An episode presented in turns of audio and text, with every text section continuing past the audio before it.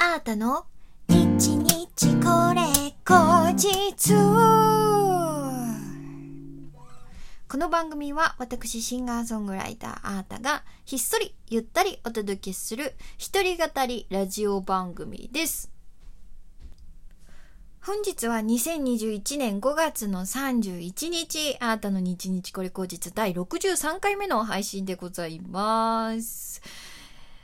もう5月ラストの配信になりましたね。1ヶ月が本当に早いんだからもう、もう毎月こんなこと言っておりますけれども、他に言うことねえのか。ということで、えー今日もですね、リスナーの方からギフト届いておりますのでご紹介いたします。ラジオネーム西脇さん、指ハートありがとうございます。音風さん、コーヒーかっこびとありがとうございます。小滝さん、指ハートと元気の玉2つ、うち1つはレムちゃんの分ということでいただきました。ありがとうございます。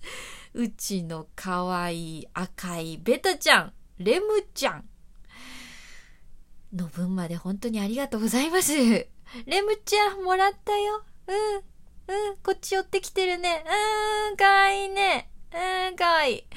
もうね、本当に、やっと結構顔も多分覚えてきてくれたのかな。あのー餌くれるおばさんだと思ってますね。餌あげおばちゃんだよ。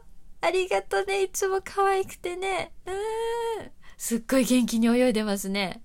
こう止まってる時はもうペタッと、なんか、ベタだけに、ベタっと、もう、絵みたいに静止してるんですけどね。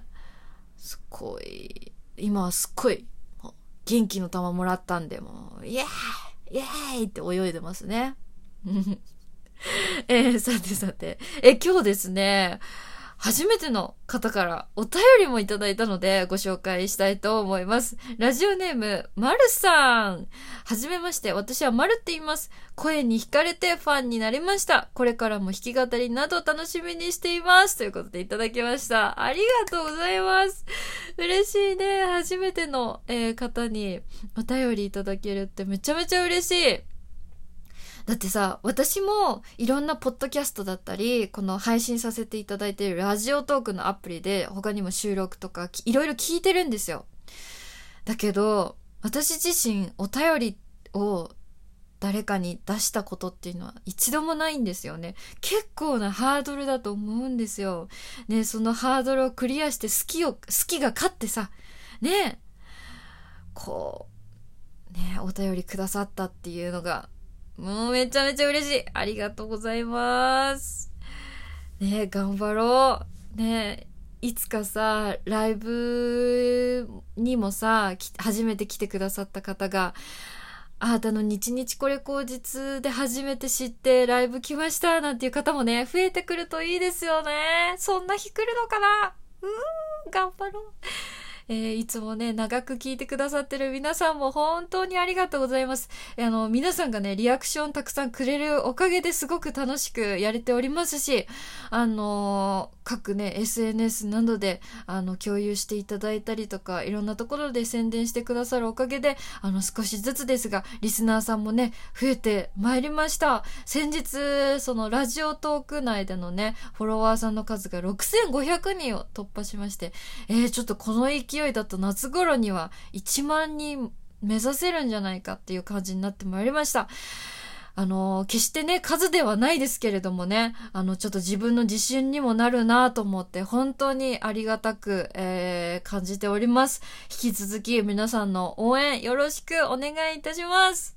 えー、さてさて、今日はですね、月曜日ということで、えー皆様からいただいたお便りを紹介する日なんですけれども、え今回は、えーあなたの口癖エピソードということで募集しておりました。えー早速ね、あの、届いておりますのでご紹介したいと思います。ラジオネームペイペさん、いつもありがとうございます。あーたさん、こんばんは。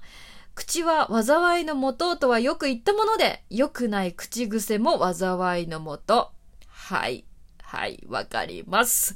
えー私の良くない口癖は、だからとか、いやとか、そうじゃなくてといった、とりあえず否定形の語り出し。うわー、これちょっと自分もね、気になるとこあるので、いやー、これ、うわー、うーってなりますね。はい。はい。はい。もうちょっとしっかりと続き読みたいと思います。えーこれって自分の意見を押し通したがる人間に多い口癖らしいです。ああ、そうですか。そうですよね。はい、わかりますわ。うん。若い頃から親しい間柄の話し相手から最初に否定されると気分が悪いみたいにちょくちょく叱られることがあり、親しくなければ指摘もしてくれないんだな、叱られてるうちが花かも、などと自分なりに反省もした結果、いい加減大人になってからやっと、まず相手の話をちゃんと聞いてから会話するようになりました。すごいですね。ちゃんと治ってきたんですね。未だに失敗は多いのですが、いい年して何言ってんだよですよね。あーたさんのおっこいしょみたいな平和で誰も傷つけない口癖がいいですね。ということでいただきました。うわー、私もこれね、ちょっと、あのー、だいぶ私もね、治ってきたんですけど、本当にね、20代前半の頃とかまで、結構、デモとかって言っちゃってましたね。でも、いやいやいや、みたいな。でもさ、なんとかかんとだよね、みたいな感じ。言ってましたわ。今は、だいぶ、その、相手の話を聞いて、あ、そうだよね。うんうん、ああ、確かにね。あの、でも私さ、みたいな。一回、こう話を聞いてから自分の意見を違うと思ったところは、ね、違うと。私の主張は、みたいな感じで、だいぶ喋れるようにはなってきた気がするんですけど、気抜いたりとかね、とっさにポッとね、出ちゃったりしますよね。めちゃめちゃわかります。いやー、でも、いい年して何言ってんだよ、ですよねっていう、あの、もう書いてくださってますけど、いやいやいやいや。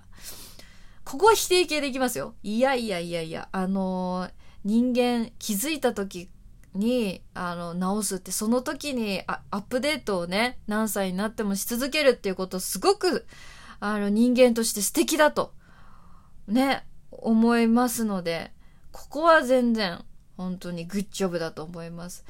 あの、ペイペイさんも、私も、そして、あの、今聞いて、う自分もかもって思った、えーリスナーの方も一緒にみんなでね、あの、気をつけていきましょう。そして、平和なコミュニティ作っていきましょう。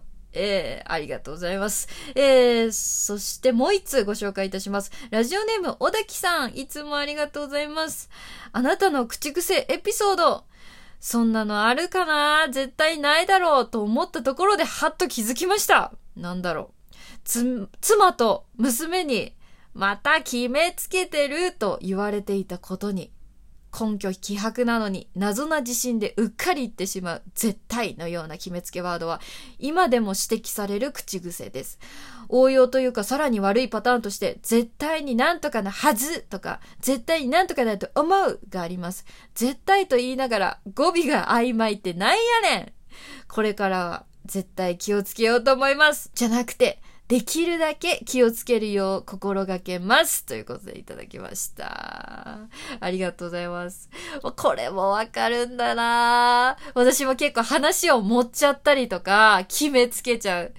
あの、思い込みが結構激しいタイプなので、うーこの口癖もわかりますね。多分私も言ってんだろうなただ、あの、自分を鼓舞するための絶対だったらいいで、いいよね、きっとね。絶対私はこれをやる。絶対私ならこれができるはずだっつって、自分を鼓舞するための絶対だったら全然いいと思いますね。だけどね、相手に押し付けちゃうとか、あの、自分の物差しでもう決めつけちゃう絶対っていうのは確かにね、気をつけた方がいいですよね。いやー、わかるな。これね、2通とも本当にわかるから、自分で読みながらナイフぐさぐさ刺さってましたわ。いや、でも、ね、何度も何度もこういうのって、あ、そうだよな、そうだよなっていうのは反復でね、直していくものなのでね、いつの間にか、あの、自分の無意識でそういう言葉を使わなくなってたりとか、違う、こう角度から、あの、話し始めることができたりとかっていう風になると思いますので、みんな一緒に気をつけていこうね。私も頑張るよ。素敵なレイディーになるように。アップデートし続けていきましょう。えー、ということで、えー、今日のあなたの日日これ口実もお楽しみいただけましたでしょうか？えー、この番組はですね、ラジオトークというアプリで毎週月水金の21時に配信しております。皆様からのお便り、弾き語りのリクエストなど、いつでもお待ちしております。えー、今回のお便りのテーマは、ちょっとね、私のお家に新しい癒し、レムちゃんがやってきたということで、皆様の癒し、教えていただけたら嬉しいです。それはもうなんか癒しグッズでもいいし、あのルーティーンとか、もう長風呂に入るんですとか、なんかそういうリフレッシュする、あのえー、日頃やってることとかでも何でもいいので、あなたの癒しを教えてください。えー、ラジオトークの質問を送るというボタンからどしどしお送りください。では今日もお聞きいただきましてありがとうございました。えー、来月もよろしくお願いします。シンガーソングライターのあなたでした。バイバーイ